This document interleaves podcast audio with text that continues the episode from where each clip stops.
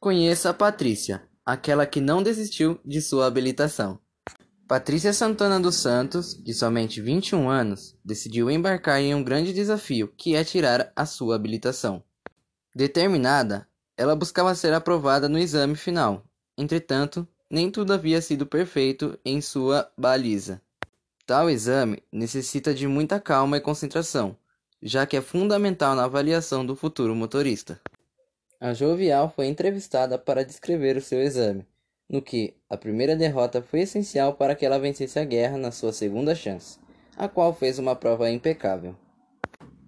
Então, agora iremos para a entrevista.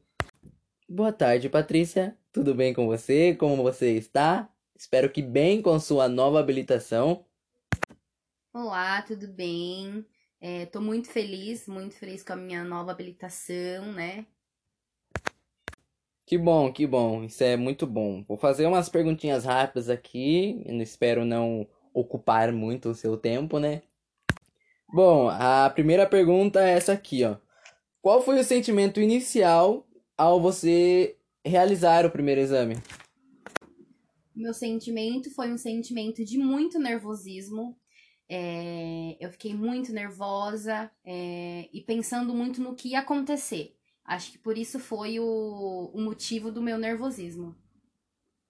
Bom, acredito eu que seja um sentimento normal, porque em várias áreas da minha vida também eu fico muito nervoso, só que a gente não pode deixar isso abalar a gente, porque muitas das vezes vai vai prejudicar, como aconteceu com você nessa sua trajetória. Vou fazer a segunda pergunta aqui então, aí você já responde na lata. Durante a execução, no que você pensava quando você precisava estacionar? É que eu não sei como funciona direito. Então, o que, que você pensou na hora que você estava lá? Já tinha ligado a partida no carro e tudo mais? É, eu fiquei pensando muito no final. É, eu preciso muito passar por todos os, os obstáculos para conseguir a minha habilitação, para ter a minha habilitação. Uhum, é interessante porque tem gente que acaba não se focando 100% nas provas, então alguma coisa acaba passando. Por exemplo, erra por coisa boba, porque não tá 100% focado. E, tipo, às vezes também pensar muito lá na frente pode ir levando ao erro. Então é sempre bom tá focado no agora para fazer tudo certo. Sim, eu acho que foi por isso o meu erro. É, eu fiquei pensando muito no, no futuro e, e acabei não prestando atenção nas coisas que estavam acontecendo agora. Uhum, isso aí é normal, é coisa do ser humano. A terceira pergunta é: quando você reprovou, quando falaram você está reprovada, o que te levou a tentar de novo? É esse, esse sentimento de que eu preciso dessa habilitação? Ou foi alguma coisa extra? Não, foi um sentimento de tá, é, eu reprovei agora. Mas o que me impede de fazer novamente passar? Aí foi esse pensamento positivo de que eu é, iria fazer novamente o exame e ia conseguir, ia conseguir alcançar uhum. o meu objetivo. Não estava otimista em relação ao que ainda poderia vir, porque foi um erro bobo. Sim. Assim, então, sendo isso, como você foi bem no geral na prova e reprovou por uma coisa boba, então, o que te levaria a reprovar de novo se você não tivesse 100% focada? No caso, aí você conseguiria executar de forma melhor e mais focada, como eu disse. Sim. Aí agora, uma pergunta, acho que um pouco mais pessoal, é o que você tem a dizer dos seus instrutores? Eu tive aula com dois instrutores. Um instru uma instrutora deu todas as aulas para mim durante né, as aulas de rua, percurso, as balizas. É, era uma pessoa muito boa, muito preparada, é, é, tirava todas as minhas dúvidas, sanava todas as minhas dúvidas. E o meu outro instrutor foi as minhas duas últimas aulas extras, porque é, eu fiz as aulas e antes de, de, realizar o primeiro exame, eu tive que fazer mais uma aula para relembrar tudo certinho. Uhum. Aí depois dessa, dessa primeira aula, é, eu fiz o exame, aí reprovei. Aí depois eu fiz mais um exame, que foi com, com outro instrutor, né? É, e foi bom, um instrutor muito bom. É, também ensinava todas as minhas dúvidas. é muito calmo, muito paciente. Uhum. É bom quando a gente pode trabalhar, assim, dizendo com a pessoa que, independente de tudo, passa aquele ar de confiança pra gente, que a gente pode conseguir, que a gente aprendendo as coisas, a gente vai melhorando cada vez mais e, e etc. Então, sim. pode dizer que você estava em boas mãos com seus sim, instrutores. Sim. Legal, legal.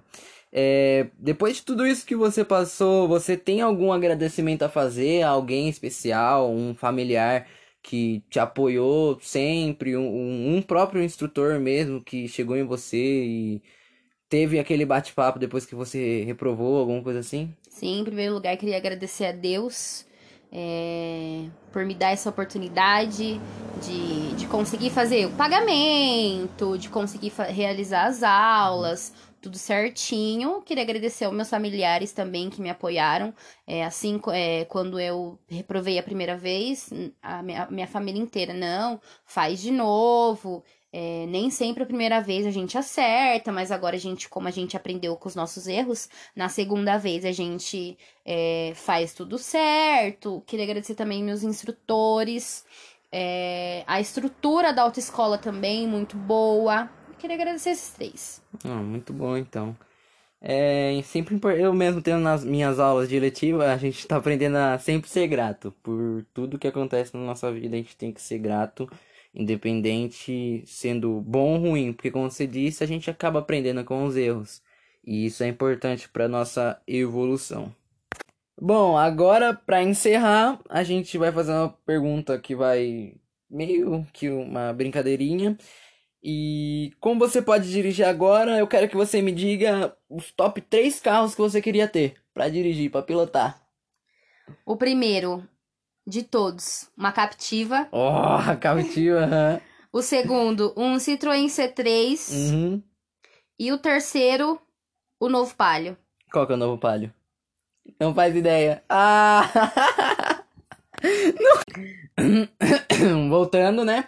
É muito interessante saber esses três carros que você gostaria de dirigir. Eu mesmo, particularmente, ainda tenho um sonho de dirigir uma Ferrari, uma Lamborghini e um Camaro amarelo, porque, né? É futuro de jogador, né? Tem que ser assim.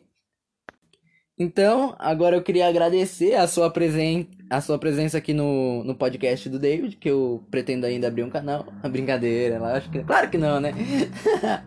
Mas é basicamente isso. Queria agradecer pela sua presença, pela sua participação, até porque sem você não ia conseguir minha nota. Então é isso. Seja feliz com a sua nova habilitação, que você consiga dirigir esses três carros. E é isso. Tem alguma coisa para falar? Alguma coisa que você quer? Queria agradecer vocês por essa oportunidade de estar fazendo esse, essa entrevista.